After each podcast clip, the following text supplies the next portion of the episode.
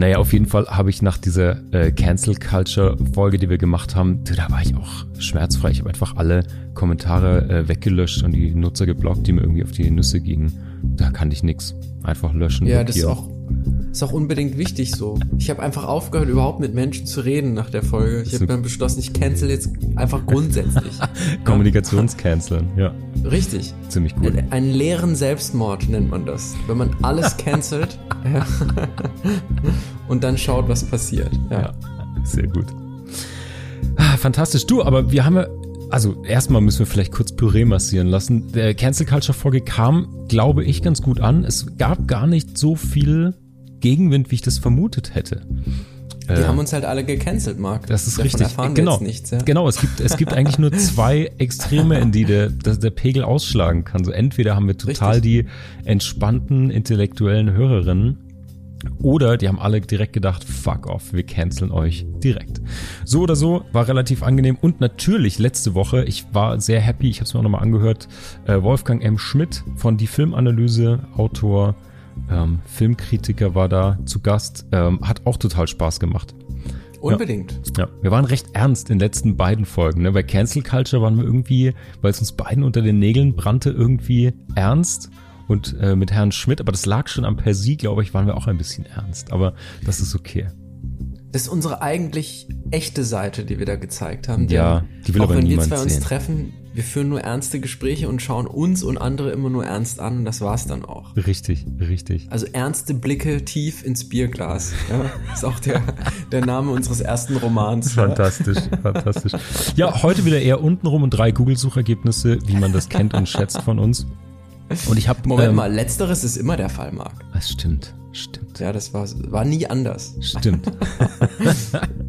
ja, ja. Und heute wollen wir uns streiten. Zumindest wollen wir uns dem Thema Streiten und Streitkultur widmen. Denn diese Staffel, Fugis, ihr wisst es, geht es um die Kulturmaschine. Was kommt rein, was kommt raus? Sind wir die Maschine? Bedienen wir sie? Sind wir Produkt dieser Maschine? Und Streitkultur ist ja eigentlich irgendwie gerade in aller Munde. Wir gehen ja so langsam in die Startlöcher oder fast schon in die Zielgerade äh, für die Bundestagswahl. Und es gibt Richtig, ja dieses, äh, jetzt gibt's ja immer diese schönen Duelle, die leider weniger Western-Showdown-Charakter haben, als ich mir das wünschen würde um High Noon. Aber es gibt ja jetzt das Duell beziehungsweise Triel und da denke ich immer wieder, wenn ich das sehe, über das Thema Streitkultur auch nach, also unser Thema heute. Weil das ist natürlich immer so ein bisschen im Zwinger oder mit Zaun dazwischen oder eben streng moderiert oder eben nicht. Also wir sind ja hier als Podcast immer so lang wir wollen, so frei wir wollen und das ist immer ganz interessant zu sehen, wie sich so eine Streitkultur in so einem ähm, ja, in so einem domestizierten Rahmen wie so einer Show dann irgendwie ja. abhandeln kann.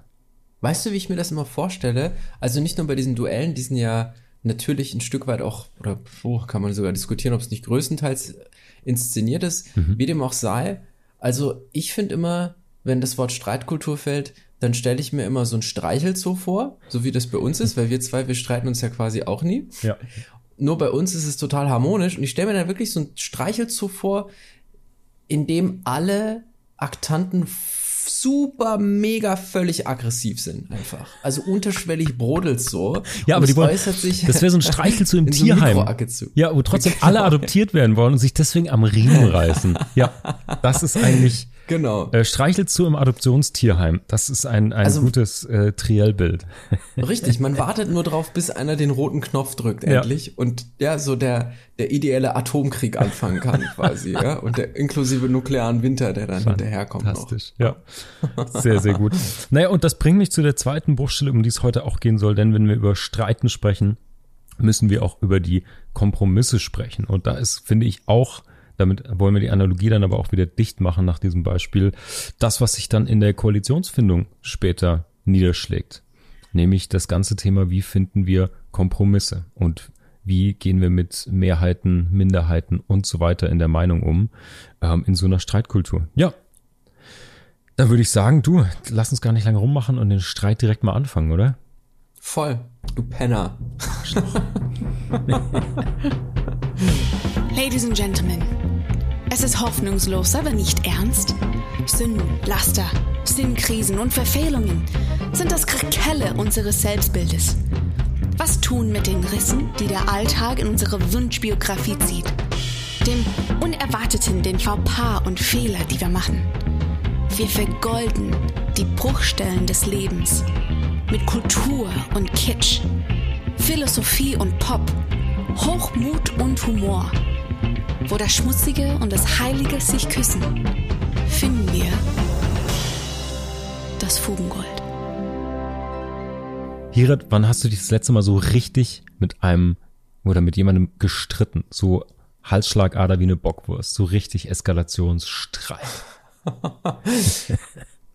das ist schon sehr lange her.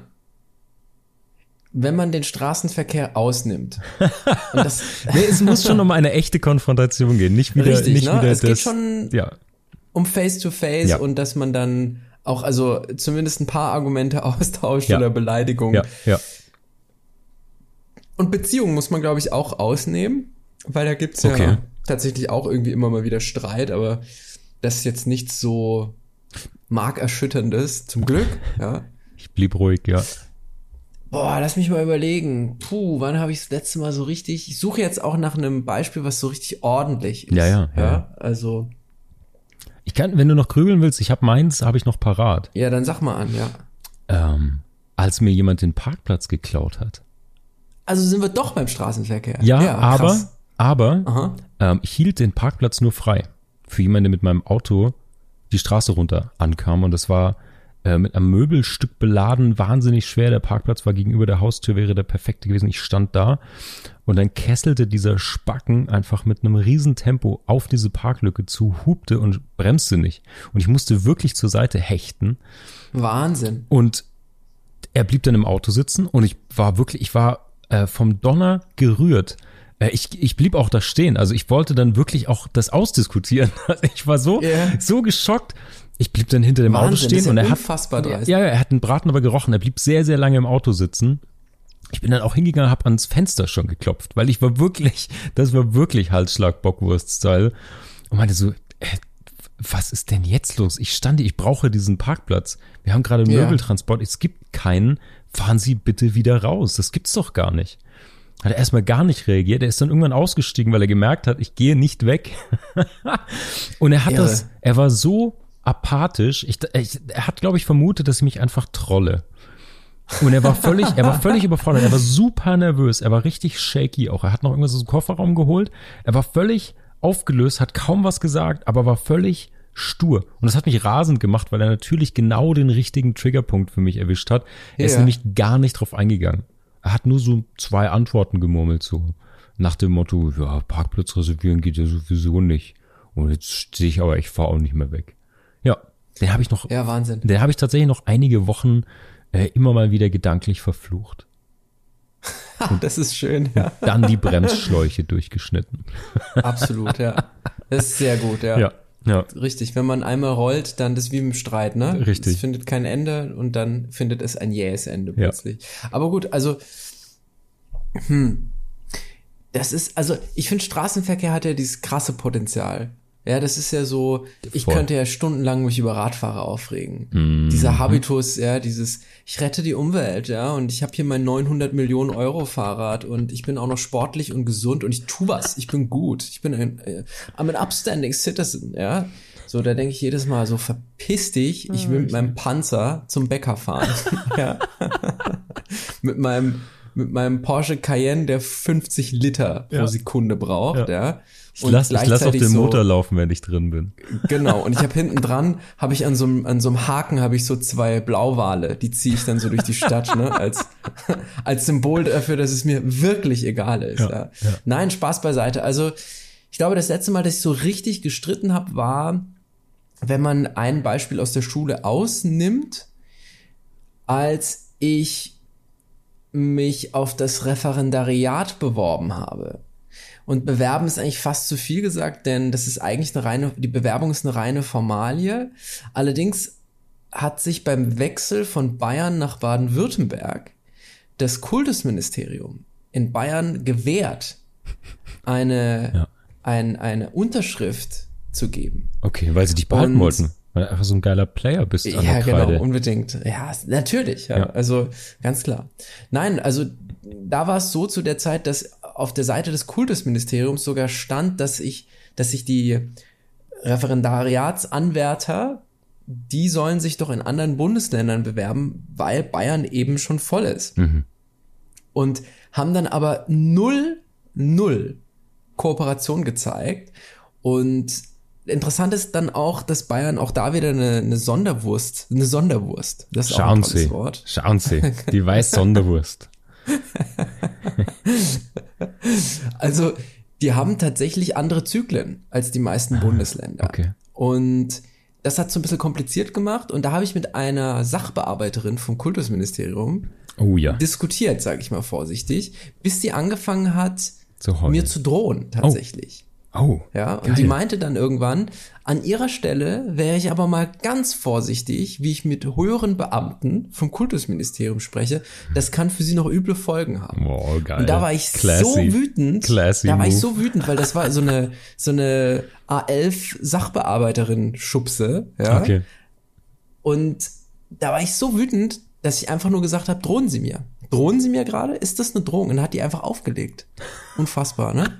Also. Unfasslich. Ja. Mega so geil. viel zum Thema Cancel Culture. Ja.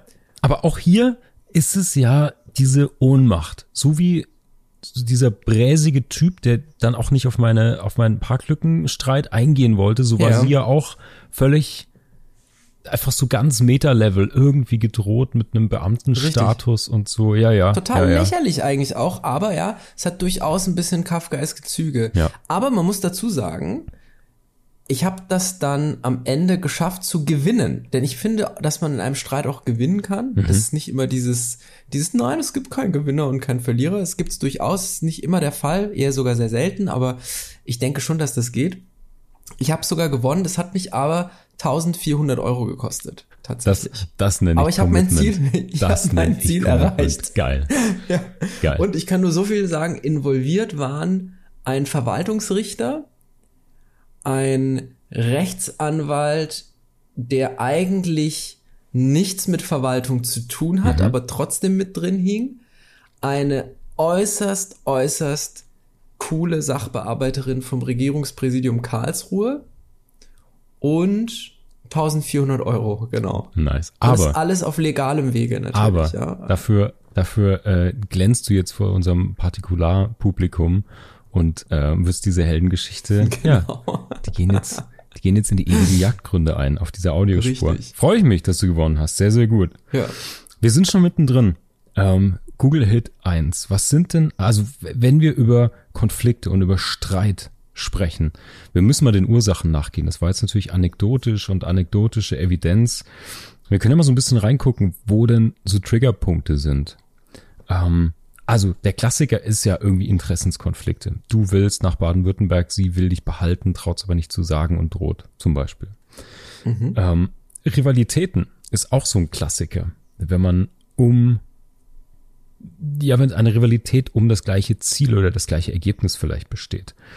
Spannend wird's oder äh, der Unterschied wird noch krasser in der Bruchstelle, wenn es um unterschiedliche Bewertungen geht. Also unterschiedliche Deutungen, weil dann sind wir wieder im eigenen äh, Wertekosmos sozusagen, in der Individualbiografie, ähm, wo Leute vielleicht etwas sehr, sehr unterschiedlich bewerten. Ja, und dann sind wir, dann gibt's natürlich noch die Klassiker, so Eifersucht, Hass, Neid oder auch schön Ruhmsucht oder sowas. Ah, ein schönes Wort, ja. ja. Also die Auslöser sind, sind vielfältig und finde ich spannend, weil die auf unterschiedliche, auf unterschiedlichen Leveln fast schon sich abspielen. Also es gibt so, ich glaube, Interessenskonflikt ist so das einfachste Impulsgetriebene. Ich will da parken, ich will da parken, boom. Aber unterschiedliche ja. Bewertungen von Situationen, da spielt halt mega viel soziokulturelle Prägung, ähm, Psychologie, Werteverständnis und so mit rein. Da wird's dann schon vage und Grauzone und ja, Fugengold würdig, würde ich fast sagen. Unbedingt. Und ich, das ist ja die Fuge. Exakt, exakt. Eine der, der vielen. Die, die kleineren Risse schauen wir uns gleich an. Und ich würde direkt mal irgendwie gern über konstruktive Streitkultur sprechen. Mhm. Mit dem schönen Satz, den man sich eigentlich nur angucken muss, indem man sagt, man kann auch Kritik üben. Das, das über da, da bin ich drüber gestolpert, über diesen Satz. Weil das so ein guter, guter Begriff ist eigentlich, Kritik üben zu können. Ne? Also weil Unbedingt, das gilt ja. für beide Seiten. Du musst natürlich üben, Kritik zu geben, aber vor allen Dingen musst du auch üben, äh, sie wie ein fucking Champion zu nehmen. Ne? Ja, ja, ja. Also, weißt du, was mir in dem Zusammenhang noch wichtig ist, worüber wir auch sprechen müssen? Ja. Jetzt vielleicht nicht jetzt gleich, aber in deinem Beispiel, in deiner Anekdote ist mir das Zittern in der Stimme, das du beschrieben hast und dieses auch ganz, no, ganz unruhig yeah. und nervös sein. genau. Das ist mir in Erinnerung geblieben und das ist, glaube ich, sehr wichtig, weil ich glaube, dass man darüber eine wichtige Aussage über die Streitkultur treffen kann. Mhm. Aber gut, gehen wir mal zurück. Sehr, also, sehr geil. Das Zittern ja. der Stimme. Hätten wir Untertitel, wäre das ein geiler Untertitel. Absolut. Ja. Denkt ihn euch dazu. ja. Also ich glaube, dass diese, dieses Kritik üben, das ist ja so eine Art sozialer Kit, mhm. den man braucht, um ja verschiedene Emotionen in der sozialen Gruppe regulieren zu können. Mhm. Und wir haben also auf der einen Seite irgendwie so Bindekräfte, die uns in der Gruppe zusammenschweißen, an, gegenseitig anziehen lassen und so weiter. Und wir haben aber auch Kräfte, die destruktiv sind und das wieder ja voneinander trennen wollen, uns abstoßen. Und ich das glaube, ist aber fast schon eine Bewertung, oder? Weil ich glaube, auf der anderen Seite der Medaille sind eben beide Begriffe verkehrt, ne? Mhm, mh. Da ist das, was du ja, konstruktiv ja. nennst, destruktiv und andersrum. Also, ja. Genau, von den Aktanten aus gesehen ist das sicher richtig, ja. aber wenn man, denke ich, von oben drauf schaut, könnte man sich das quasi so vorstellen, dass es eben immer wieder neue Bindungen gibt, die dann durch, durch Streit wieder getrennt werden oder überhaupt erst, wenn das dann produktiv ist, der Streit also produktiv ist, ja, wenn, dann werden diese Punkte eben wieder zusammengeführt. Ja. Also es ich gibt muss, zersetzende übrigens, und, und, zusammenführende Kräfte. Ja, ja, und bevor ich darauf eingehe, muss ich sagen, es gibt in jeder Folge einen Überraschungsei-Moment für mich, denn jedes Mal bringst du hier in deinen Monologen wundervolle neue Vokabeln. Und mein Ü-Ei für heute war eine echte Figur, nämlich der Aktant. ich liebe diesen Begriff jetzt schon wieder. Es klingt direkt irgendwie intellektuell versaut. Ich habe eigentlich die 13 Semester, in denen ich studiert habe, einfach nur so ein Wörterbuch vor mir liegen gehabt und habe die dann immer auswendig gelernt, die Wörter. Ja, hoffe ich und doch. Und die lasse ich jetzt so droppen, so Stück für Stück. genau. Ja, Aktant gefiel mir sehr, sehr gut. Ähm, und dann lass uns doch aber tatsächlich auf das, was du gesagt hast, auch eingehen. Ja. Ich musste das nur mal kurz droppen, weil ich. Warum sollten wir das tun? Ne? Exakt, das ist ja nicht unser Konzept. Nein, aber ähm, ich musste das loswerden, da freue ich mich jedes Mal drüber, dass du mir ein kleines Wortpräsent mitbringst. Ähm, genau, die Frage ist natürlich, wie gleichen wir das ab? Ähm, wer ist dein Antagonist und warum sind es in der Streitkultur deine Antagonisten sozusagen? Wo ja. ist der gemeinsame Nenner? Gibt es eine Ebene von Respekt? Äh, weil man sagt ja immer, das ist, also Streit an sich ist so einfach oder vermeintlich einfach erklärt. Da gibt es Regeln, da gibt es Leitlinien. Ich habe auch welche mitgebracht, die wir mal wirklich zerlegen müssen, weil in der Theorie mhm. ist der Streit so einfach. Tatsächlich musst du aber äh, sobald es in die Grauzone geht, wird es mega schwer. Eine, einer der Klassiker ist ja, du musst das Persönliche und das Sachliche trennen und das Problem ins Zentrum stellen. Aber es gibt eben, wie wir eben schon gesehen haben, wenn es jetzt zum Beispiel um Bewertung einer Situation geht, wird es ja, wird das schon direkt zur Grauzone.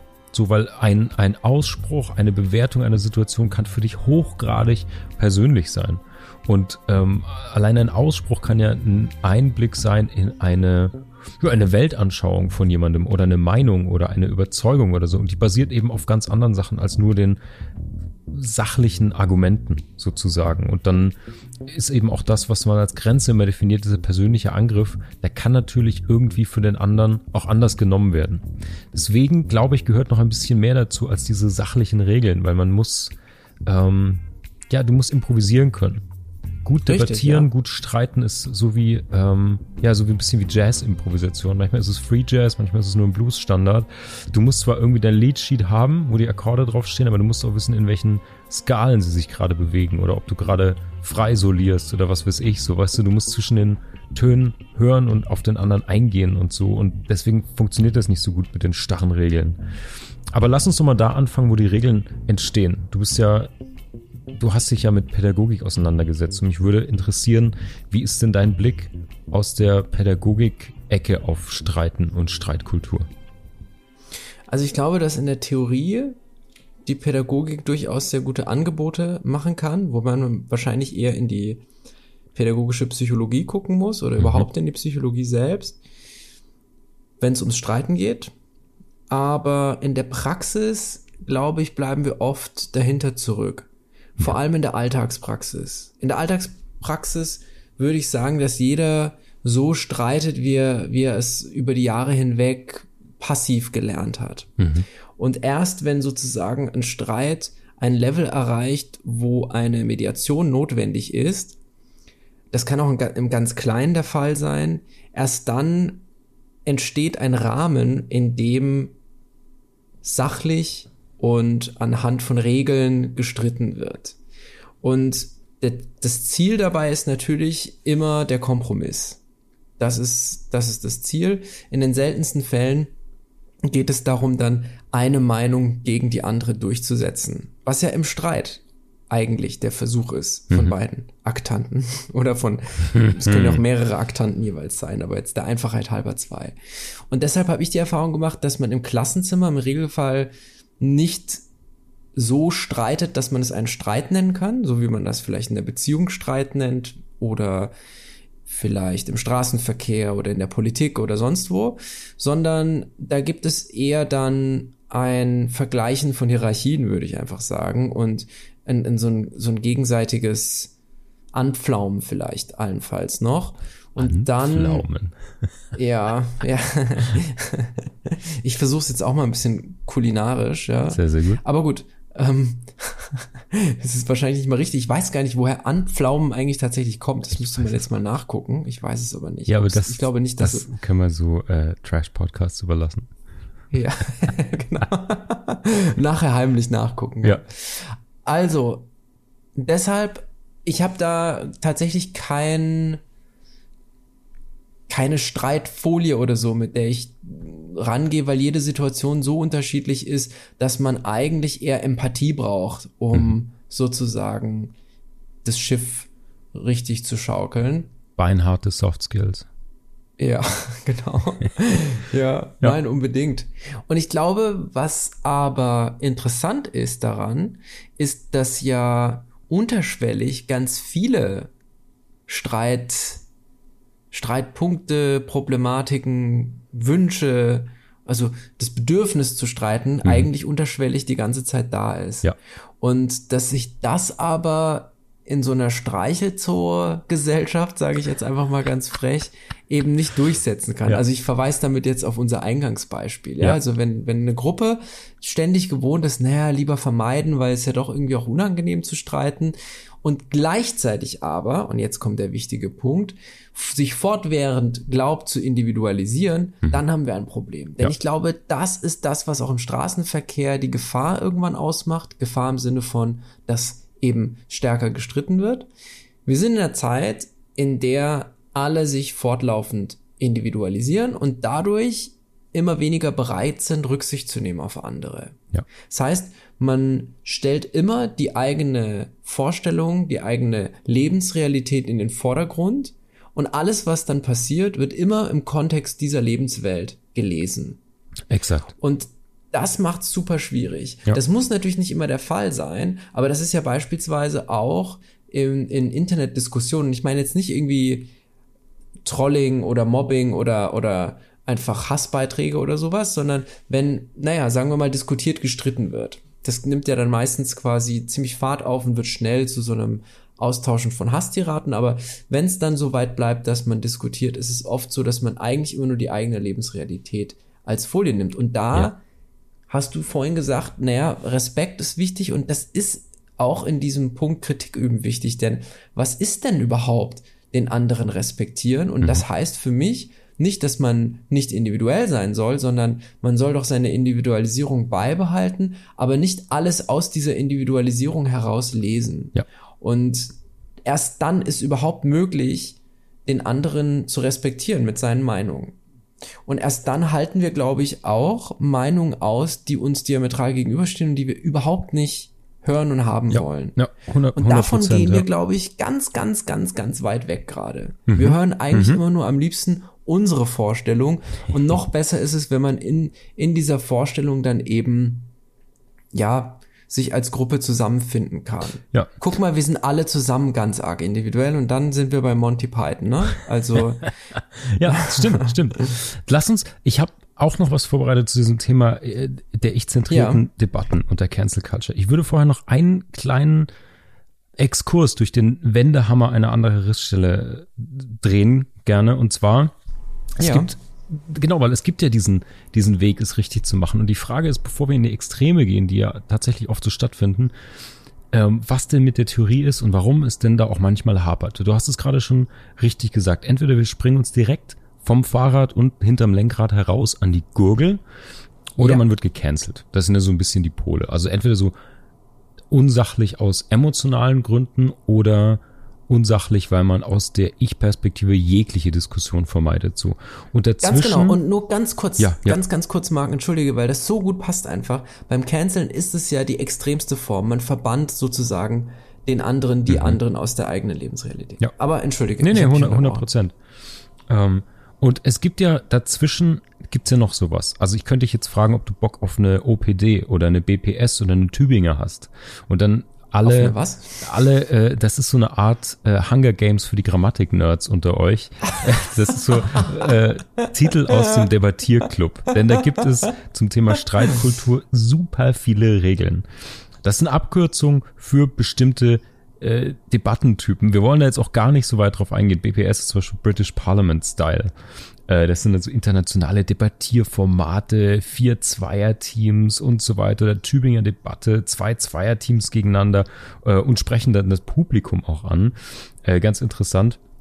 Und auf jeden Fall habe ich darüber nachgedacht, weil es gibt immer diese, es gibt die Theorie. Und äh, diese Debattierclubs sind ja auch in Schulen und an Universitäten oder Hochschulen dann irgendwie verbreitet. Dann denke ich irgendwie noch an den Business-Kontext, wo Debattieren auf der einen Seite natürlich aus persönlichen Gründen total wichtig ist, aber ja sogar fürs Unternehmen mega wichtig ist. Also debattieren oder streiten ist ja in einem Unternehmen bares Geld wert. Also entweder, weil es destruktiv ist, weil es dein Betriebsklima stört, Produktivität stört, keiner will da arbeiten, es gibt keine konstruktiven äh, Problemlösungen mehr, oder im positiven Sinne eine Streitkultur entwickeln, gerade wenn du kreativ arbeitest. Du brauchst ja eine geile Streitkultur, um für die beste Idee zu kämpfen oder abwegig ja. zu denken oder wie auch immer. So, ne? Also es gibt so diese, es gibt die reine Lehre von dem Pädagogischen, was du gesagt hast, über Hochschulen, Debattierclubs und dann gibt es das irgendwie in der er Erwachsenenwelt in Gänsefüßchen. oder in der, in der Businesswelt noch. Sehr hm. schön. Genau, und dann gibt es eben irgendwie das echte Leben, du. Und ja. da gibt's auf das Fressbrett oder du wirst blockiert. So. Und die Frage ist ja, wo ist denn da zwischen der Lehre und der Praxis, ja, wo ist denn da so ein bisschen die, die Blutgrätsche dazwischen? Und ich würde gerne anfangen und dann gehen wir wirklich auf das Cancel Culture Thema nochmal ein, weil das ist natürlich sehr nah am Streit. Lass uns mal diese Regeln hinterfragen. Mhm. Denn wenn man jetzt auch so auf die einfachsten, es gibt ja wirklich so äh, Streiten für Dummies sozusagen, das ist ja so mein Recherchelevel, äh, äh, welches Thema der Folge auch immer vor Dummies, das recherchiere ich dann. Und äh, da findet man diese zehn Regeln. Und die können wir jetzt mal zerlegen, weil die sind absolut zerlegenswert meiner Meinung nach, weil völlig, völlig individuell und auslegbar. Erste okay. Regel, da geht's schon los. Ehrlichkeit. Mhm. Also wenn du mal so richtig Nitroglycerin und Benzin ins Feuer der Debatte äh, werfen willst, dann bist du mal gnadenlos ehrlich.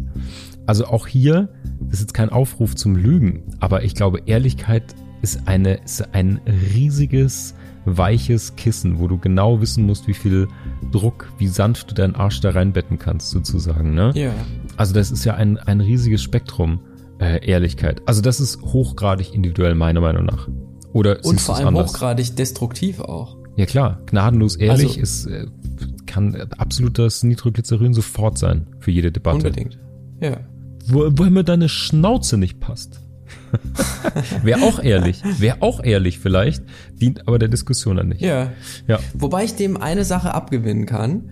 Ich glaube, ja, naja, ich probier's mal. Ich glaube, dass man den anderen, den Gegenüber, mit dem man streitet, eigentlich gar nicht erstmal respektieren muss. Also man muss ihn im Sinne von Gleichberechtigung, man muss ihn nicht als gleichberechtigt mhm. empfinden. Mögen sowieso nicht. Und genau. man kann dann aber, wenn man vielleicht hemmungslos ehrlich ist und dann wirklich streitet, dazu kommen, dass man sein Gegenüber respektiert. Ob man will oder nicht. Es mhm. kann auch widerwillig passieren. Mhm. Und das ist, glaube ich, gerade dann, oder das geschieht gerade dann, wenn wir eben nach Argumenten suchen mhm. und, und versuchen, den anderen eben ja, in die Bredouille zu bringen, ihm das Wasser abzugraben, dann erst dann kommen wir überhaupt zu diesem Respektpunkt. Und vielleicht ja. ist Ehrlichkeit da ein Weg. Denn im Regelfall, wenn man sozusagen vermeiden will, behält man dann so konfrontative Sachen für sich oder lässt sie nur spärlich raus. Man haut sie ja eigentlich nicht sofort haut sie nicht sofort raus und vor allem nicht in einem Ton, den man eigentlich gerne ja, ja. in, dem ja, man sich gerne vergreifen würde, sozusagen. Ja, ja. Absolut, also, hast du schon den zweiten Punkt. Ehrlichkeit und Respekt hast du beides schon mit reingebracht. So. Ja, für mich ist das irgendwie eine, eine Folge, sozusagen. Das eine folgt aus ja, dem ja, anderen. Absolut, ja, absolut. Äh, Weil unehrlich jemanden respektieren wird irgendwie schwierig. Ja gibt es auch viel, aber ja, wird es ähm, wird trotzdem schwierig auf Dauer. Ja. Mhm. So, da haben wir noch so ein Klassiker: Zuhören, sachlich bleiben, geschenkt, alles gut. Äh, interessant mhm. fand ich auch den Tipp: Alles muss raus, auch Käse, auch Käse. Es muss nicht alles raus. Man kann das gerne so ein bisschen kuratieren, finde ich schon. Mhm. Ähm, was ich auch geil fand, ist beschreiben statt bewerten. Und das fand ich sogar. Ich weiß, was damit gemeint ist, aber das ist doch hoch hochgradig kritisch. Also du kannst natürlich jeden als Schokoseestern zwischen den beiden Hinterbacken dann irgendwie beschreiben, aber nein, im Ernst Ach, jetzt. sehr schön. Ähm, Schokoseestern ist mein neuer Liebling. Ja. Kulinarisch hervorragend. Ja. Sehr gut. Zart, bitter. Ähm, naja, diese Beschreibung ist eben auch, hinter diesem Vorschlag steckt ja schon so eine vermeintliche Objektivität, die dir auch bekannt sein muss, um was mhm. neutral beschreiben zu können finde ich schon massiv schwierig, weil oft geht es in einem Streit ja um das, was wir eingangs hatten, nämlich um die persönliche Bewertung und die Wahrnehmung. Also du weißt, was ich meine. Es ist nicht, es ja. ist nicht unmöglich. Du kannst es immer subjektiv dann beschreiben. Mir geht es so, ich nehme das so wahr, bla bla bla. Aber ich finde, diese Tipps sind eben auch nicht ja, noch nicht umfangreich oder nicht umfassend oder nicht praxistauglich. So das ist einfach weit, ja, das weit ist so weg Schulz aus von dieser Tonkram, oder? Also immer die Ich-Botschaften und ja, Selbstoffenbarung ja. und so weiter. Ja. Boah, ja, das ist eigentlich, eigentlich ist das ein geniales Konzept, weil das wirklich jeder kennt. Ja, weil es so einfach ist und genau. so, so gut als Folie funktioniert, aber, aber gleichzeitig funktioniert es dann überhaupt nicht. eigentlich. ja. Genau, ja, genau. richtig. Genau. Ja. genau. Das ist so, du kannst das so mit deinem, in deinen Lieblingswollsocken bei einer Tasse Grüntee morgens in die Schreibmaschine hauen. Und dann ist es mega.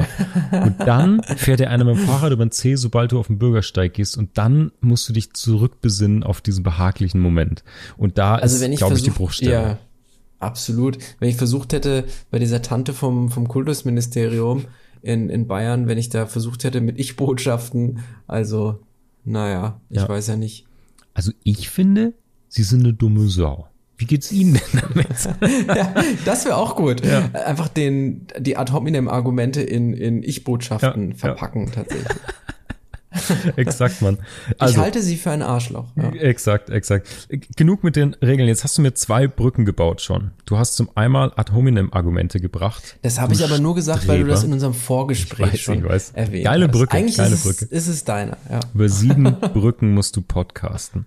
Ähm, und du hast über Cancel Culture gesprochen. Und natürlich knüpfen wir daran an. Wir sind ja so eine Art intellektueller Klettverschluss hier für alle. ja. Manchmal auch nur Verschluss. ja. Manchmal auch nur Klett. ähm. Intellektueller Darmverschluss. Ja. oh, ist shit. äußerst gefährlich und sehr schmerzhaft. Ja. Okay, okay würde die Ich-Botschaft senden, ich würde gerne das Thema wechseln. ähm, genau, also wir waren an dem, an, genau an diesem Punkt eben angelangt, du schon, ich wollte diesen kleinen Exkurs nochmal machen, um, um diesen steinigen Weg dann nochmal zu beschreiben. Zwischen in der Theorie wissen wir es, in der Praxis gibt's Probleme. Und eine Ausprägung haben wir eben besprochen, das wäre die Eskalation, ähm, Beschimpfungen, Streit, Schlägerei, was weiß ich. Und die andere, das andere Extrem wäre ein Phänomen der Cancel Culture, nämlich dass es keine Diskussion gibt, weil falls ihr es noch nicht gehört habt, ihr könnt die Folge nochmal nachhören. Wir haben das da irgendwie so ein bisschen zurückverfolgt hin zu, wann werden denn einzelne Aussagen als super gefährlich bewertet, wie ist daraus die Cancel Culture geworden und so weiter. Ähm, auf jeden Fall, es gibt eben diese Grundlage davon, dass du sagst, hey, ich diskutiere nicht, weil entweder deine Aussage so gefährlich oder so schlecht ist, dass ich dir die Bühne komplett entziehen will oder die Plattform oder, und da kommen wir mit diesem Ad hominem Argument, weil deine Meinung nichts wert ist oder deine Meinung nicht gültig ist. Und jetzt kann man direkt dazu sagen, hier so zwei weiße, mittelalte Cis-Männer, die hier diskutieren, stellvertretend. Das kann man mit diesem Argument auch uns natürlich äh, vorwerfen. Ja. Man ähm, kann uns sehr viel vorwerfen. Das stimmt. Tat, das stimmt. Wir lassen uns auch viel vorwerfen, aber Richtig, die Diskussion ja. steht da noch aus. Machen ja. wir später. Ja. Also ad hominem Argumente, was ist das? Hier als alter Lateiner weißt du, Beweis oder Beweisführung ist bezogen auf den Menschen. Oder wie du so schön gesagt hast, wie hast du es zum ersten Mal gehört? Du fragtest deinen, deinen Studienkollegen ad hominem Argument, was ist das? Und er sagte, das heißt ad hominem, äh, das heißt ad hominem Argument, du Arschloch. Ja. Beste Erklärung, genau so. Ähm, ja. ja. so ein Scheinargument, dass ähm, die Position oder eine These oder ein Argument von, von deinem Gegenüber ähm, anfecht oder sogar ungültig macht auf Basis deiner Eigenschaften oder deiner Person. Also das heißt, du, bist, du bist irgendwie ein weißer Cis-Mann, deswegen gilt es nicht oder deswegen darfst du dazu nichts sagen. Wir hatten das in der Cancel Culture Folge mit oft mit diesem äh, betroffenen Argument, dass andere Argumente ja. dann sozusagen immer sticht. Im, im, Im Regelfall ist es sogar noch krasser, also dass man zum Beispiel sagt, sie verstehen das nicht, weil sie ein Arschloch sind. Ja, also da geht's dann schon direkt in die Beleidigung ja. eigentlich. Ja. Und genau, wenn man das trennen kann, also man kann ja Argumente trennen, man kann ja genauso es kann ja genauso zielführend sein, auch Privilegien zu erkennen und äh, zu benennen, weißt du? Ähm, Richtig. Ich, ich habe da noch mal ein Beispiel jetzt in der Recherche gefunden. Du hattest oder wir hatten in der ähm, Cancel Culture Folge gesprochen, so ey, wen würden wir denn cancel? Wann empfinden wir diesen Wunsch so? Und da hatte ich gemeint, so ich fand das kritisch der AfD damals so eine mediale Bühne zu geben so. Und dann, ich habe jetzt in der Recherche eine tolle Gegenstimme dazu gelesen, die sagte, hey, man kann natürlich mit AfD oder irgendwie komplett rechten Leuten auch diskutieren und dann aber stellvertretend für ein Publikum. Und das fand ich nochmal eine ziemlich gute Perspektive, ähm, sich auf alle oder viele Diskussionen einzulassen, zu sagen, okay, aber du kannst ja auch stellvertretend mit oder für ein Publikum eine bestimmte These widerlegen, sozusagen. Richtig, also ja. keep fighting the good fight, sozusagen, ähm, je nach Kontext. So, das ist nochmal eine andere, nochmal ein anderes Level irgendwie. Und ich, absolut. Und ich finde, die Frage ist auch wichtig, wo gestritten wird. Ja. Denn das hat eklatant etwas damit zu tun, wie gestritten wird.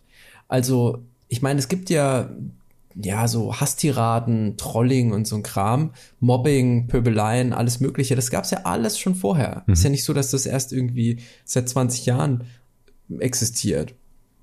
Ich glaube aber, dass sich gravierend damit etwas geändert hat, als man eben das nicht mehr nur in der Kneipe oder irgendwie auf dem Sportplatz oder so gemacht hat, also in kleinen Gruppen, in kleinen Zirkeln letztlich, sondern es hat etwas damit zu tun, dass wir das in einer großen Gruppe, einem großen Publikum zugänglich machen können. Ja.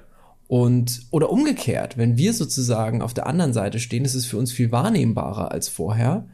Und damit geht ein großes Problem einher, denn man kann das ja machen, ohne dass man verantwortlich gemacht wird. Mhm. Deswegen finde ich dein Beispiel so schön, denn wenn man stellvertretend für ein Publikum das in eine Öffentlichkeit holt, in der man eben verantwortlich gemacht werden kann, dann ist überhaupt auch erst eine Streitkultur, die irgendwie konstruktiv ist, möglich. Ja. Vorher ist es äußerst problematisch. Vorher ist es einfach nur so, dass man ja beleidigen kann beispielsweise oder sogar bedrohen oder sonst ja. was ohne dass man verantwortlich gemacht wird. Mhm. Oder canceln. Das könnte man ja auch nehmen, ohne. Das ist ja auch etwas, wo man nicht für verantwortlich gemacht werden kann. Und das ist auch eine ganz furchtbare Sache. Also, ja. es ist nicht einfach. Man muss immer mitbedenken, wo wird gestritten? Wer guckt zu? Ja, wer sieht zu, müsste man sagen. Ja. Und das hat ja ganz stark auch dann Einwirkung darauf, wie man spricht, wie ehrlich man ist, ob man wirklich respektvoll ist und, und, und. Total. Und wenn es als Publikum nur das eigene Gewissen oder die eigene, wie, wie ist das Wort, Chutzpe ist. ja, ja, total. Ja, Ey, genau. ich will mal, ich will mal, äh, wir, wir sind ja kein politischer Podcast, das haben wir schon oft gesagt. Deswegen lass uns mal über ein anderes Thema ähm, das nochmal diskutieren. Und zwar, ich möchte mit einem OG from our hometown ähm, eine, eine These diskutieren. Und zwar, es Sehr geht gut. um den Dr. David Lanius. Und der ist, haltet euch fest, äh, der ist an der Fakultät für Philosophie am KIT in Karlsruhe, der Naturwissenschaftshochburg, ähm, gibt es irgendwo ja, abgeschlagen. Technik, Ingenieurwissenschaften, genau, ja, genau. Naturwissenschaften, Informatik und ja. Philosophie. Ah, genau, ja, und Philosophie abgeschlagen, so ein gallisches Dorf in der äh, abseits des Campus. das ist auch so eine schöne Metapher. ist zum Glück so gar nicht ausgelutscht, aber naja, was soll's. Auf jeden Fall, David oder Dave, wie ich ihn immer nenne, ähm, hat in einem Interview, deshalb verlinke ich auch in die Show Notes, ähm, der hat äh, über Verschwörungstheorien was gesagt. Und zwar, er sagt, Verschwörungstheoretikern könnte man rational begegnen, indem man eine Metaebene ansetzt. Also die großen Fragen zu klären, wie erlange ich Wissen, aus äh, oder welchen Quellen kann ich vertrauen. Und ich habe das gelesen und ich dachte mir so, hm, ganz ehrlich, das ist ein das ist, glaube ich, so ein Argument wirklich aus der Wissenschaft, aus der Philosophie. Ich weiß nicht, mit wie vielen Verschwörungstheoretiker, Hardcore-Idioten er das in der Praxis gemacht hat und das auch funktioniert hat. Verstehst du, was ich meine? Ja. Ich habe mich gerade gefragt, was passiert, wenn man Verschwörungstheoretikerinnen einfach auch immer zustimmt. Immer nur Ja sagt. Ja, ja, ja. Ja, schlimm. Ach ja, wirklich. Ja, das ist ja. Ah ja, mhm. Vielleicht ein Go-To. Oder einfach ein radikales Nein ohne Begründung. Nein, nein, das kann nicht sein. Nein, nein, das geht nicht. Nein, ja. hast du nicht gesehen. Nee. Ja. ja, interessant. Aber ja, das ist ja das Gleiche. Also wo kann man mit so Leuten streiten? Welche Bühne gibt man denen? Ja. Gibt man ihnen die Bühne? Und Verschwörungstheorien, die gibt's ja nun auch schon seit Anno dazu mal. Ja, natürlich. Eine, das ist geile, geile Redewendung auch, ja. Und die sind ja tatsächlich nichts Neues.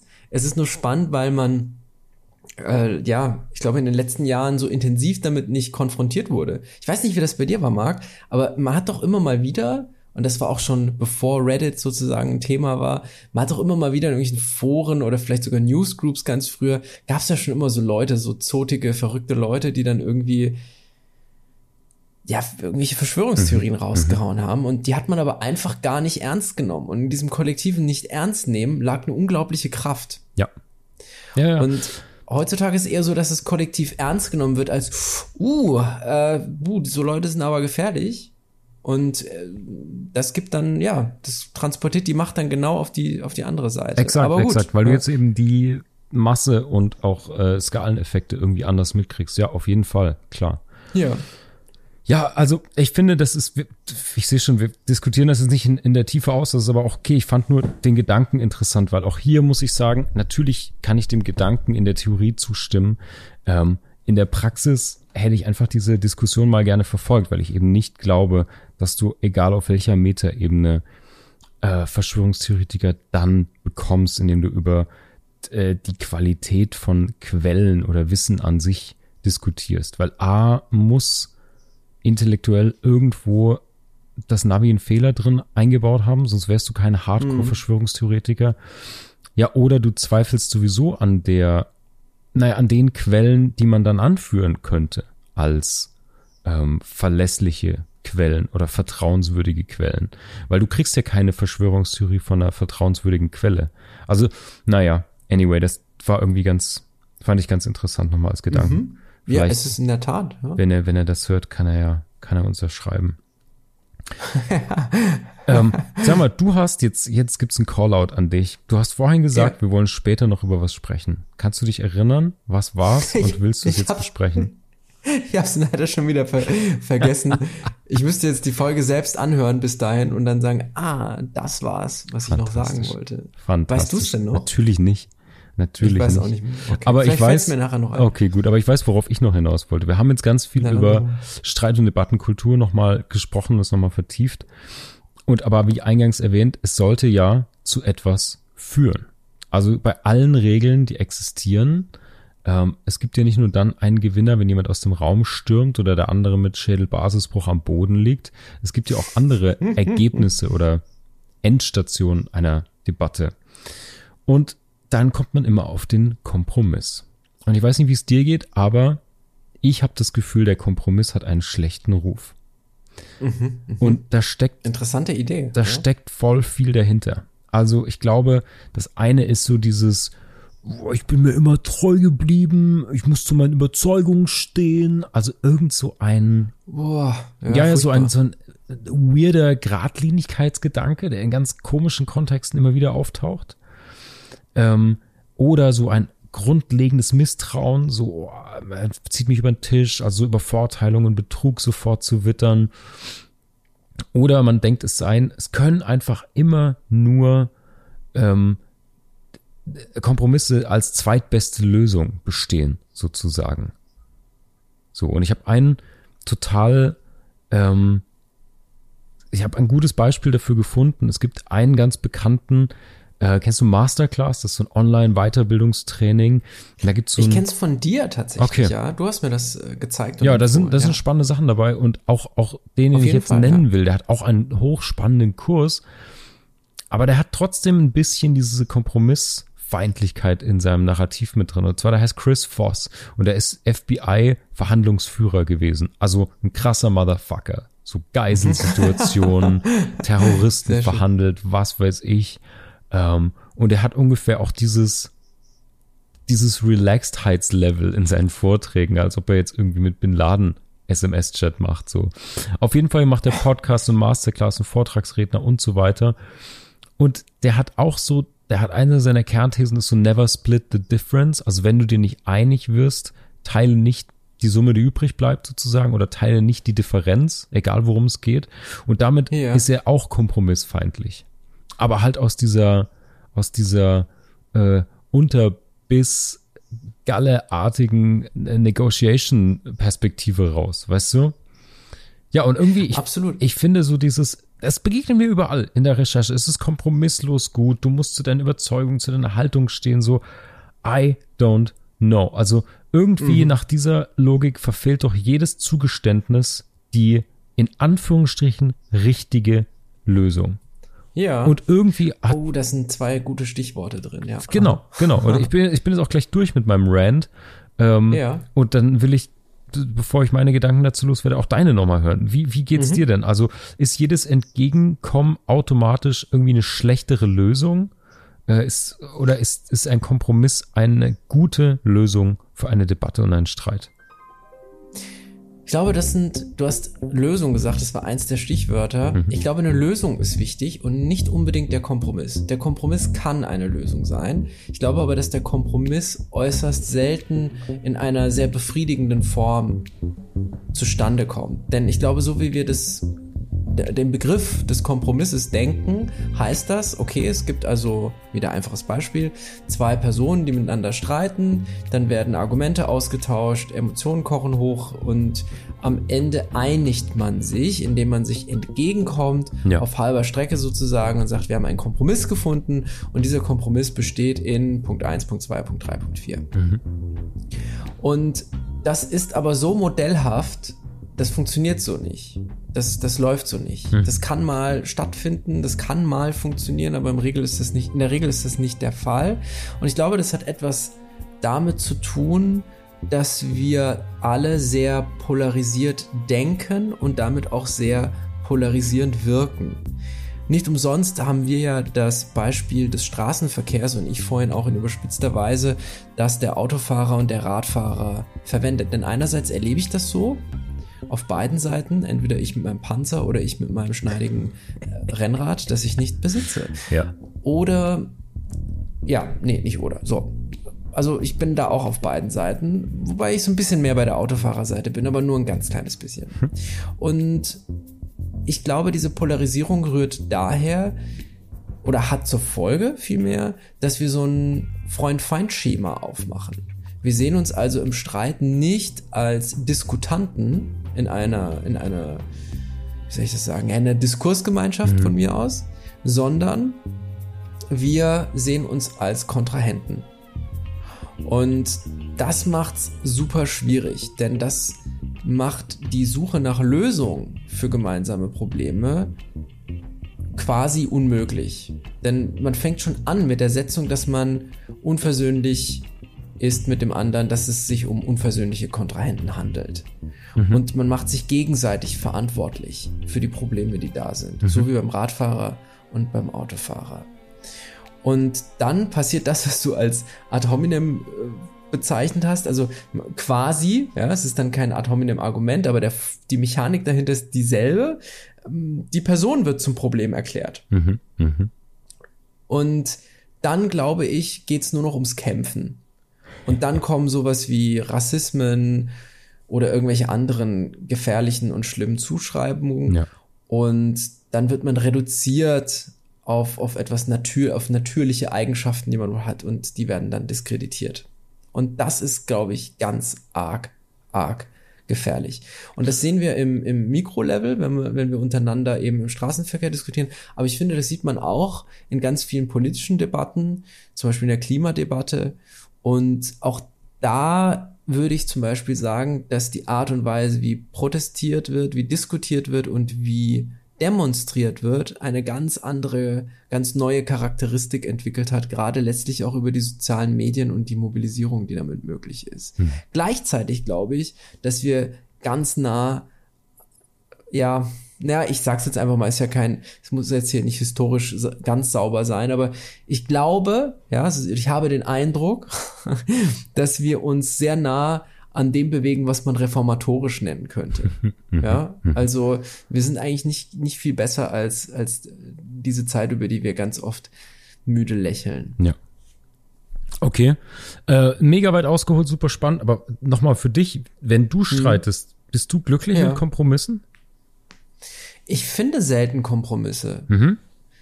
Also vor allem keine, die sich lange tragen. Das ist der Punkt. Ich kann natürlich stationär sozusagen Kompromisse machen und manchmal wird dann auch was Gutes draus, aber so ein Kompromiss, der muss sich ja so gut anfühlen, finde ich. Ja. Denn die emotionale Komponente spielt bei mir dann eine wichtige Rolle. Und ja. ich habe da ein kleines Beispiel. Meine Frau und ich waren letztes Jahr im Urlaub im, im Sommer, mhm. mitten in der Corona-Zeit. Mhm. Und wir hatten ein echten Zeitfenster erwischt, wo das gerade ging. Mhm. Und wir waren auf einer Insel, nämlich Korsika. Und wir waren genau in den zwei Wochen dort, als es gerade möglich war. Mhm. Und man konnte da fast ein, ein normales Leben mitten in der Corona-Zeit, einen normalen Urlaub, ja. fast. Also Klima und äh, so ein paar Aha-Regeln äh, zusätzlich, ne? Aber ja, sonst ging das. Und ich wollte eigentlich nicht wegfahren. Ich habe gesagt, das ist irgendwie alles so unabsehbar mit Corona und das ist irgendwie so, na, man weiß ja nicht. Und wir hatten davor schon zwei, zwei, zwei Reisen absagen müssen, zwei größere Reisen. Ich habe meine, meine Japan-Reise, die ich nochmal alleine machen wollte, ja, drei Wochen ja. musste ich absagen. Wir wollten auf Mauritius nochmal zusammen, das mussten wir absagen. Also da war schon auch Druck dahinter, boah, wir wollen jetzt wieder in den mhm. Urlaub, wir wollen mhm. verreisen. Und ich war da so ein bisschen, hm, naja, ich weiß ja nicht, und ist das so eine gute Idee? Und meine Frau hat dann das aber irgendwie geplant auch, wie, wie sie es oft macht und auch sehr gut geplant. Das ist immer das Coole. Wir machen das gemeinsam, aber jeder hat so seine Bereiche. Sie macht meistens so die Route auch und so. Und ich war die ganze Zeit eigentlich, da war viel, wir haben da viel gezankt miteinander auch. Mhm, ja, mhm. ja, nee und hin und her und so weiter. Und da habe ich irgendwann gesagt, na gut, komm, wir machen einen Kompromiss. Wir fahren dahin, ähm, habe dann irgendwie die Strecke nochmal verändert und da, da, da. Und aber in dem und dem Zeitraum, bla bla. Und da haben wir das gemacht und ich war eigentlich fast die ganze Reise schlecht drauf. Also, ja, und das war auch zum ersten Mal ja, so tatsächlich. Das, ich habe das vorher an mir so auch nicht äh, so erlebt. Und also es war jetzt natürlich nicht 24-7, aber schon für so eine Reise, wo man eigentlich sehr entspannt ist, auch war das schon deutlich spürbar, dass ich echt oft richtig schlechte Laune hatte. Und das lag daran, dass ich diesen Kompromiss so verschleppt habe, tatsächlich, wie so eine Krankheit. Und ich glaube, das ist nicht gut. Und ich glaube, manchmal gibt es auch einfach Grenzen. Also, dass man einfach sagt, nein, Mhm. funktioniert für mich nicht und da gibt's für mich keinen Kompromiss. Ja. Dann wird, bricht der Streit ab und dann gibt's eben, dann ist das eben die Lösung. Die ist dann vielleicht nicht konstruktiv, Ja. vielleicht nicht gut, vielleicht nicht richtig. Das Bewerten ist dann nochmal eine Sache für sich. Aber es gibt eben nicht immer eine, einen Kompromiss. Das Ja, ist, glaube ich, das, klar. was ich sagen will. Damit muss, das ist die Realität sozusagen, dass man nicht einen Kompromiss finden kann. Ja. Das Man darf das aber auf jeden Fall nicht zum Konzept machen. Man darf sich nicht auf die Fahne schreiben, so, ich bin jetzt nicht kompromissbereit Genau. und das war's jetzt, es gibt nur noch Grenzen. Ja. Das ist natürlich auch schlecht. Ja. Naja, bei euch war dann die Lösung, dass ihr mich mit dazugeholt habt auf die Insel. Das war natürlich eine Genau. geile Lösung des Problems. Du Aber es hattest die Insel empfohlen und du hast mit deinen Empfehlungen auch recht behalten in allen Sehr Bereichen, vor allem kulinarisch auch. Sehr war ich schön. schwer begeistert. Sehr schön. Ja. ähm, es gibt noch eine andere Perspektive und zwar von einem alten, ja, ich sag mal Kollegen. Und zwar der Professor für Philosophie an der Uni Bayreuth, Rudolf Schüssler. Schüssler! Schüssler! Wahnsinn! Ja, wo hast du den denn ausgegraben? Ist ja fantastisch. Ja. Google Hit 3. Den kenne ich von, den kenne ich tatsächlich von Tagungsvorträgen oder Geil. überhaupt von Tagungen Echt? an der Uni Bayreuth. Ja. Mega. Und ich meine, der hat recht viel zur Spieltheorie gemacht und der hat auf unserer Gott und Tod Tagung war das, glaube ich, Mhm. war die erste Tagung, die wir in so einem großen Rahmen ausgetragen haben. Wann war das? 2010? Mhm. 2011 vielleicht? Muss ich mal nachgucken, hat er einen Vortrag gehalten zu Jean Gerson und das große abendländische Schisma. Genau, das weiß ich noch. Und ähm, das hat mich sehr beeindruckend. Also ein charismatischer Kerl, finde ich. Ich fände, ja. ich würde mir Bandshirts von so Typen wünschen. Unbedingt. Also wie heißt das? Tod und großartig? Karussellfahren? Keine Ahnung. Irgend so eine geile Tagung in Saal 7b und dann irgendwie Schüssler und, und keine Salze, sondern Rock'n'Roll. Was weiß ich. Ich finde die Leute so geil, weil das sind halt die intellektuellen Rockstars irgendwie. Ich würde mir Ja. Merchandise von Philosophieprofessoren wünschen. Das wäre so geil. Lass Ja. uns bitte ein eigenes Label dafür gründen, Das das, nur geil. das macht. Wir Das nehmen wär- ab sofort Vorschläge das wäre geiles Fugengold-Merch. Ja. Voll. Einfach so Ja. Schüssler Tour 1993. Lesesaal erzählt? A7 und so. Was? Ich habe ein sensationelles Shirt von einer Band, ich sag aber nicht welche. Mhm. Und es, es ist eine Metalband. Und, und die hat ein falsches Tourdatum. Nämlich den 31. Februar hinten drauf stehen. Geil. Wirklich. Und das ist so ein ganz ungelöstes Geheimnis, Oh, geil. ja, weil es auch keine bekannte Band ist, aber geil. wir haben uns damals den Kopf zerbrochen, wie das sein kann. Ja. Am Ende ist es nur ein Tippfehler. Ja, aber natürlich. ich glaube nicht. Ich glaube, dass dahinter ein, eine pharaonische Geschichte steckt. Oh. Ja. Okay, okay. Mhm. Sehr, sehr gut. Vielleicht aber auch nicht. Also zurück zu Rudolf Schüssler. Wahnsinn. Ah, Ja, ja. Was hast du denn von dem? Der hat sich mit der Ethik der Kompromisse auseinandergesetzt. Und er hat eine, oder beziehungsweise er schlägt eine Art Ethik der Kompromisse vor. Und zwar, mega geiler Satz schon wieder, eine Pfeilspitze Ja. ins Herz des Problems. Er will oder er sucht schon lange Prinzipien für das Aufgeben von Prinzipien. Und damit nailt er es einfach so gut, weil das ist Das ist natürlich schön, das äh, noch schlagende Herz der Kompromissschlange, das wir da runterwürgen sollen. Ähm, und äh, ich kann, ich kann so ein paar Sätze von ihm mit raushauen, weil wir haben jetzt schön über Kompromisse und die Problematik dahinter gesprochen. Und er hat so ein paar Tipps, sage ich mal, auf seiner Suche nach der Ethik der Kompromisse. Also klar, Ja. gemeinsamen Konsens finden ist schon mal ist schon mal safe. Also Akzeptanz und Kollaboration als Fundament sozusagen. Also du musst es akzeptieren, das ist ja schon wichtig. Das ist schon der erste Schritt. Ganz oft wird nach Kompromissen gesucht, ohne dass es Akzeptanz für einen Kompromiss überhaupt gibt. Ne? Und deswegen fehlt jegliche Art von Kollaboration. Und er deutet auch auf einen wichtigen Punkt hin, nämlich gerade dann, wenn es darum geht, okay, jetzt brauchen wir aber eine Entscheidung. Und ich kenne das vor allen Dingen aus der Businesswelt, wo es klare Hierarchien gibt. Dann kommt man immer nach langen Diskussionen und Kompromissversuchen an einen Punkt, wo jetzt das Meeting vorbei ist oder irgendwie eine andere Drucksituation entsteht. Und dann gibt es so einen Entscheidungspunkt. Und wie oft ich erlebt habe, dass dann einfach Macht trumpft. Und das zerstört diesen Kompromiss. Also man muss, es ist wirklich, wirklich, wirklich kompliziert. Ich kenne das aus so vielen Situationen, auch privat, wie du es beschrieben hast, mit Freunden, Familie, äh, und aus der Geschäftswelt so. Und sobald du diesen Kompromiss abmoderierst aus Zeitgründen oder Entscheidungsfindungsgründen und der Ma die Machtkarte wird gespielt, ist er dahin, vaporisiert, Mhm, ins Nichts rausgeblasen, wie in Sehr der schön. eisernen Jungfrau zugeschlagen und zerbröselt, würde ich sagen. Ähm, ja, und so sagt er halt auch, ein Kompromiss hinterlässt immer Unzufriedene, weil man Zugeständnisse machen müsse. Ein Verzicht darauf verschärfe Probleme nur. Die Kunst ist es, so sagt er, gute Kompromisse zu machen, jene, die es erlauben, Probleme zu lösen und alle so weit zufriedenzustellen, dass kein Abgleiten in totalitäre oder autoritäre Strömungen erfolgt. Wer ist etwas Utilitaristisches dann an Exakt. sich am Ende? Schüssleristisches fast schon. Ja. ja, es sind aber kann nicht die bekannten Schüsslersalze, nicht verwechseln, äh, liebe Fugis. Ja. ja. Gott genau. sei Dank. Ich glaube, ja. das kommt als erstes, wenn man bestimmt, wenn man Schüssler eingibt ohne Rudolf, dann. ja. Ich finde es auch gut, dass du, dass du so nonchalant meine 78 Salzanspielung, die ich seit seinem Namen schon gemacht habe, so elegant überflogen hast. Das ist, das ist gut. Du traust mir wieder viel zu viel zu. Aber ja, das wäre auch gut, irgendwie rauszufinden später, dass irgendwie 80 Prozent meiner richtig räudigen Witze bei dir unterm Radar durchflutschen und du deswegen Was? Nein, überhaupt. keineswegs.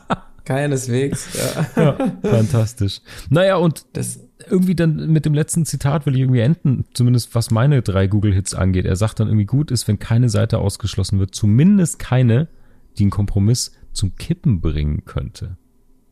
Mega spannender Wrap-up von ihm auch. das ist krass, ein krasser Ansatz, finde ich. Ist krass, Also ne? Und damit sind wir dann irgendwie wieder auch beim Anfang, ohne das jetzt darlegen zu wollen. Aber wir sind ja eingestiegen mit dem Kanzlerduell oder Triell und dieser Ja. Streitkultur dort und das, was dann nach der Wahl passiert, nämlich Koalitionsbildung und Kompromissfindung. Und dann ist halt die Frage, werden dann irgendwie von einer Partei, die halt, keine Ahnung, 20 Prozent haben oder sowas, Entscheidungen fürs ganze Land getroffen. Also nur um so die, es kann von Urlaub bis zu vier Jahre Legislaturperiode alle Entscheidungen zu, für, keine Ahnung, Deutschland, EU und sonst was gehen. Also ich finde die Fallhöhe so geil unterschiedlich bei diesem Thema. Ja. Absolut, ja. Ja, ja. Ich bin, ah, ich bin da total überfordert, ehrlich gesagt, weil das so abstrakt ist irgendwie. Es ist ich wahnsinnig mich schwierig. gefragt, ja, weil man geht ja immer so in diesen praktischen Bereich dann rein Mhm. und sagt dann, wie kann ich das denn anwenden und so. Ich glaube, das ist schon immer der falsche Ansatz. Ich glaube, man muss über das, was man sich da so anliest und das, was man erfährt mit dem, was man tut, muss man, glaube ich, so eine Art Haltung entwickeln Ja. oder ein, ein ja, doch, genau, Ja. eine Haltung.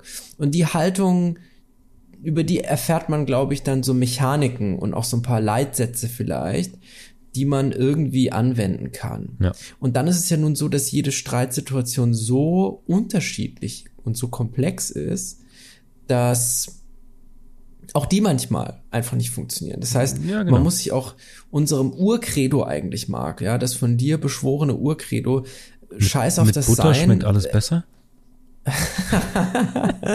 Es geht um die Werdung. Ach so, ach so, sorry. Ja, das ist auch eine Strategie. Einfach ausblenden und Tiefkühlpizza. Ja. Mit Butter. Ja, mit es geht Butter um die. Werdung. Im Werden begriffen sein, bitte. Ja. Ja. Ich war mal bei einer, bei einer, bei einer äh, Theaterprobe Mhm. und bin danach mit zu der Regisseurin auf ein Glas Wein noch und die hatte eine Mitbewohnerin, die hat sich eine Tiefkühlpizza in den Backofen geschoben, Okay. hat die nach fünf oder sechs Minuten wieder rausgeholt, hat dann so ganz dicke Fleischwurstscheiben abgeschnitten, die da draufgelegt und die wieder reingeschoben. Für nochmal irgendwie fünf oder zehn Minuten. Hirat, das ist eine, das ist die perfekte Szene eines Films. Diese, aus, aus dieser Fallhöhe zu kommen, mit der Theaterregisseurin, der Intendantin gar irgendwie dann aufs Date nach Hause zu gehen und dann kommt die Fleischwurst TK-Pizza und sprengt jegliches soziokulturelles Gefüge bis ins Mark. Eine geile Das Szene. war schon eine geile ein Szene. irrer Moment, ja. Fantastisch. Damals hat man noch drin geraucht. Alle haben drin geraucht. Ja. Du, wenn man Naja, gut. Fleischwurst auch auf Fleischwurst. TK-Pizza haut, kann man auch passiv mitrauchen. Das ist dann auch egal. Ich weiß nicht, warum ich das jetzt noch, loswerden musste, schön. aber ich liebe kleine. Anekdoten. Das ist hervorragend. Ja. Kompromisslos gut. Ähm, ich habe eine Anleitung in drei Schritten, um einen Kompromiss zu finden. Den Oh, wollen wir jetzt nicht zerlegen, raus, aber ja. den erzähle ich noch ganz kurz. Drei Ja. Phasen. Ähm, Voraussetzungen schaffen. Phase 2 ist Themenauseinandersetzung und C ist treffende Entscheidung. Also Phase 1, du kannst Voraussetzungen schaffen durch Kommunikation und Beziehungen. Verstehe ich soweit? Phase 2, die Auseinandersetzung mit einem Thema über Interessen, Optionen und Normen. Ziemlich clever, finde ich.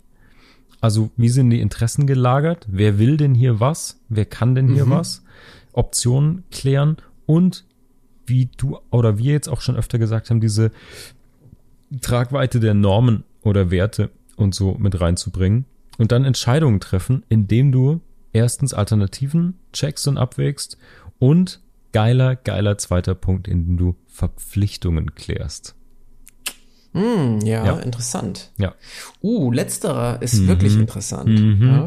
das ist nochmal so ein kleiner Lass uns, Peitschenknall hinten raus, ne? ja, ja, ja, lass uns gleich drüber sprechen, aber ich hätte vorab noch eine Frage Mhm. dazu.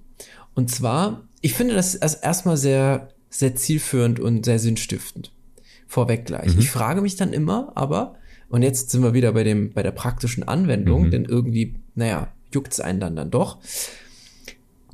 Ich glaube, dass man, oder ich sag's nochmal anders, die Emotionen sind ja hier notwendigerweise ausgeblendet. Denn man will ja möglichst wenig emotionale Beteiligung an der Diskussion, ein bisschen vielleicht schon, damit es irgendwie auch authentisch und ehrlich ist, aber es darf nicht zu viel werden. Und dieses zu viel ist schwer messbar oder schwer festlegbar. Ja. Aber es darf einfach nicht so weit hochkochen, dass es nur noch in, in Beleidigungen ausartet. Safe, ja. Wenn man jetzt aber einen Auslöser hat, der zum Streit führt, ist man im Regelfall emotional.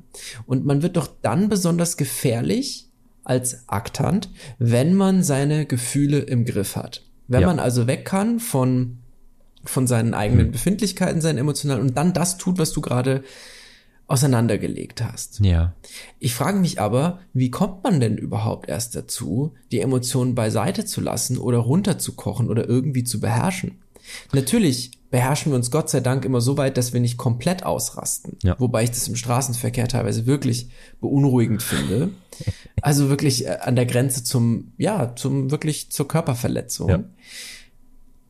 Aber ich weiß auch nicht, also, hm, wie kriegt man das denn in den Griff? Weil das wäre auch gut zu wissen für diese Mikroaggression. Total, total. Also Ja. ich kann hier nur die Lesart.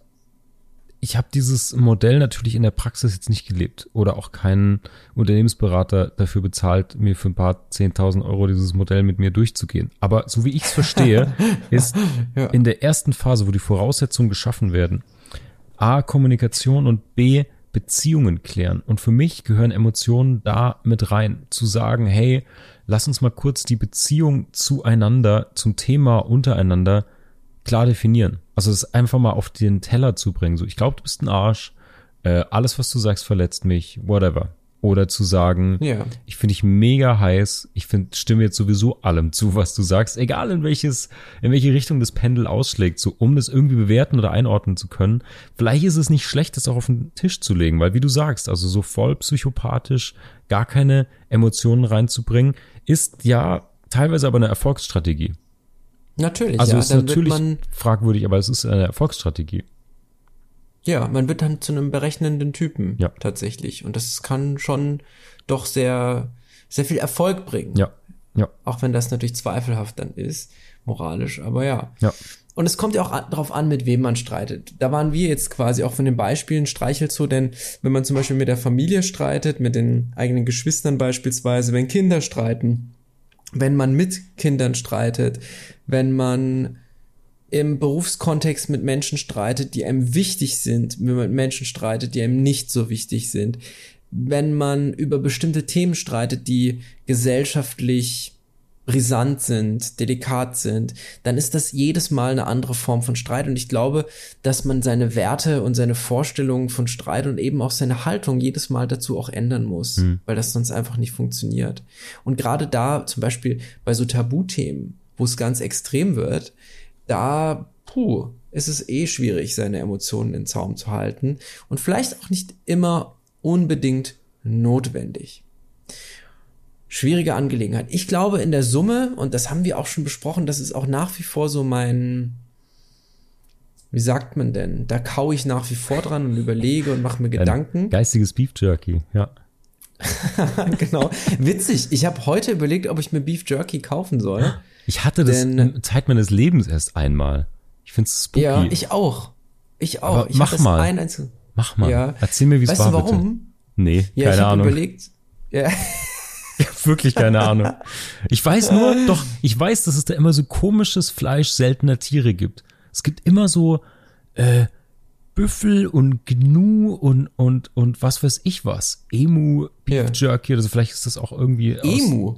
Ich Wow, weiß, keine okay. Ahnung, das war geadlibt. Ich weiß es nicht genau. Aber auf jeden Fall eigentümliche Sorten gibt es da immer. ja. Aber das war nicht der Grund. Nein, also ich habe nur einfach überlegt, weil ich tagsüber nicht dazu komme, richtig zu essen, wenn ich arbeite. Und ich will aber nicht immer irgendwas Süßes essen, weil ich mag süß einfach nicht so gerne. Und ich kann aber auch nur in mein Essen genießen, wenn ich in Ruhe essen kann. Nicht irgendwie eine Dreiviertelstunde oder so, sondern ich will dann im Regelfall zu Hause sein oder irgendwie in einem Restaurant oder ja, also mh, ausblenden. Ich kann dann auch mal mit einer Kollegin oder einem Kollegen was essen gehen irgendwie, aber das, dafür ist im Regelfall überhaupt keine Zeit. Und ich finde, die Mahlzeit ist dann verschwendet, wenn ich dann irgendwie was Richtiges esse. Und deswegen habe ich überlegt, was gäbe es denn, was herzhaft ist, was man so ein bisschen naschen kann, was genug Energie hat und was nicht vegetarisch ist. Ja, was ist das einzig tote Fleisch, was ich Ja. finden kann. Ja. und ähm, ja, das war dann in dem Fall. Okay. Dann wünsche ich mir, dass du es dir gönnst, gekauft. dass du es dir gönnst und uns nächste Woche berichten kannst, worum. Ja, soll ich vielleicht mal so eine Probepackung kaufen? Ich habe nämlich tatsächlich witzig, weißt du, was mir gerade einfällt? Was? Mir fällt gerade ein, dass ich mit meiner Ex-Freundin einen der krassesten Streits hatte, während ich die einzige Packung Beef Jerky, die ich je gegessen habe, gegessen habe. Kein Witz, auf der Autobahn gut. tatsächlich. Mega ja, auf Ja. der Autobahn. Ja, das war zäh in jeder. Hinsicht dann. Ja.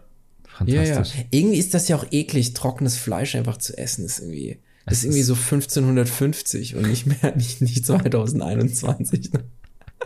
In, auf, ein, auf eine gewisse Art schon. So, jetzt, äh, ich würde sagen, wir haben schon Stündchen zehn hier gelallt. Auf dem Tacho, ne? Ja. Ähm, es fällt mir massiv schwer, Leute, heute ein Fazit zu ziehen. Schwer wie selten, würde ich tatsächlich sagen.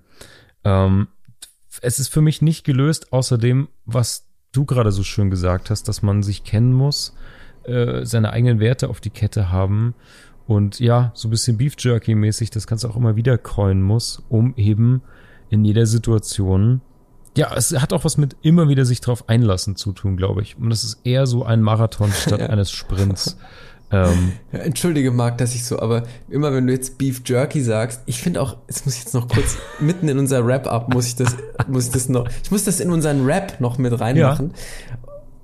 Dieser Name ist so obszön. Ich habe mir nämlich gerade überlegt, dass ich ja, dass ich das ja als, als Nickname für, für, für alles Mögliche, ne, irgendwie. Aber das ist natürlich schon so, so abgegriffen, ja. Aber stell dir mal vor, du kriegst irgendwie so eine seriöse Anfrage von beefjerky at gmail.com. ich finde es ziemlich gut. Und ich finde es Sehr irgendwie schön. auch eine Unverschämtheit. Also ganz ehrlich. Absolut. Dass du jetzt hier gar mein, mein, Wrap-up mit solchen Unsinn unterbrechen musst. Nein, nicht entschuldige. Ich finde es echt beschissen. Was denkst du eigentlich, wenn du Ja. bist, du Arsch? Kann ich es wieder gut machen? Das haben wir Nein. noch gar nicht besprochen, in Form von Bestechung, indem ich Nö. einfach ein veganes Beef Jerky. Bumsnase. Ich finde es auch nicht lustig. Und jetzt auch noch gegen Vegetarier zu schießen, mir reicht's. Was? Ich de deplattforme dich jetzt. Rinnen bitte. Ja. De genau. Arsch. Ja. Also, Ja. mute jetzt dein Mic und moderiere hier ab in Ruhe. So. Kein Fazit heute. Keine Kompromisse gefunden. Ähm, ich bin gespannt. Also ich glaube, wir haben ein paar Fährten ausgelegt für die Fugis. Ähm, den äh, äh, Karlsruher Nischenphilosophen äh, David Lanius am KIT aus unserer alten Heimatstadt. Den äh, müssen wir wirklich mal zu Rate ziehen, weil ich glaube, den haben wir noch nicht so ganz verstanden.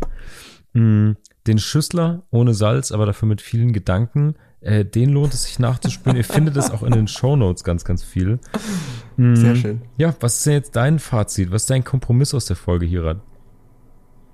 Mein Kompromiss ist einfach, ich finde das erstmal toll, dass du Nischenphilosoph gesagt hast.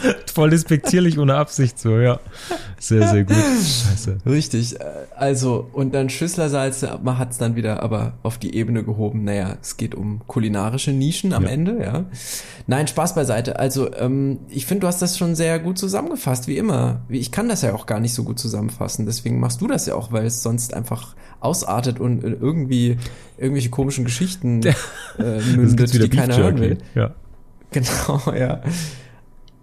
Ich finde immer noch, dass wir, dass man das mitnehmen kann, was wir immer mitgeben, nämlich, dass man sich über die Fuge, dass man sich die Fuge bewusst macht, in der man gerade unterwegs ist. Und ich glaube, dass diese Haltung, eine Haltung entwickeln und ein bisschen mehr Wir-Denken im Streit insgesamt von Vorteil sein kann. Und dass man, ja, vielleicht um das alte Beispiel wieder aufzugreifen, sich immer vergewissern sollte, dass man demnächst auch wieder auf dem Fahrrad sitzt oder im Auto, je nachdem, auf welcher Seite man gerade ist. Und ein Stück weit vielleicht auch einfach die Fehler der anderen akzeptiert. Und vor allem die eigenen Fehler, natürlich. Das ist die Stelle, an der ich We Are the World im Hintergrund langsam einfaden lasse. Und ich würde sagen, damit verabschieden wir uns aus dieser Oh, schade, der war so gut, den hättest du am Anfang der Folge machen müssen, ja. Jetzt hört ja keiner mehr zu. Du, doch, das ist so, wir legen so ein paar Goldklumpen immer noch ganz hinten raus ab.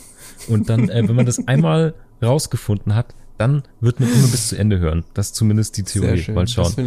Find Also, ich richtig gut. Hirat, viel, viel gelernt heute. Äh, es gibt noch einen Ja, Ausblick, einen Blick durchs Schlüsselloch. Ähm, wenn das heute eher so ein bisschen Beef Jerky war, dann wird schon in der nächsten Folge das hier wieder zum fucking, fucking Beef Wellington Filet Mignon absoluter Entrecot Leckerbissen. Denn wir haben schon in der nächsten Folge wieder einen Gast. Und zwar einen ganz tollen Gast. Professor Oh ja, Dr. freue ich mich sehr. Markus S. Kleiner. Der ist Medienwissenschaftler. Äh, der ist der äh, Professor Rockstar, wenn es um Popkultur geht. Und das ist genau die Kulturmaschinenbruchstelle, die wir uns nächste Woche anschauen. Wir sprechen mit einem Experten, der sich wirklich, Der ist- überdies auch noch ausgesprochen gut angezogen ist. das muss man auch noch dazu sagen. Das ist richtig. Was das mit der Popkultur zu tun hat, das können wir nächste Woche auch befragen. Und ja, ich freue mich riesig aufs Gespräch. Äh, Ich hatte Ich schon mal das. Vergnügen. Und ja, das wird eine richtig coole Folge, Fugis. Freut euch drauf. Alles rund ums Populäre werden wir nächste Woche besprechen. In diesem Sinne, wenn euch dieser Bums hier gefällt, lasst mal einen Daumen da, so schwer ist das doch nicht, oder abonniert das Ganze, dass ihr nichts mehr verpasst. Und ich freue mich riesig, wenn ihr nächste Woche wieder ein Ohr in die Fuge werft und wir ein bisschen Gold reintun können. In diesem Sinne, wir hören uns auf der anderen Seite. Das war's für diese Woche. Wir hoffen, wir können einige Bruchstellen für dich vergolden. Schicke uns gerne deine Fragen und Gedanken per E-Mail oder DM. Wenn dir unser Podcast gefällt, kannst du auch Patreon unterstützen. Mehr Gold gibt es auf www.fugengold.de und überall, wo es gute Podcasts gibt. Cheerio, Fugis! Der Kultur- und Wissenspodcast Fugengold wird produziert vom Sweet Spot Studio.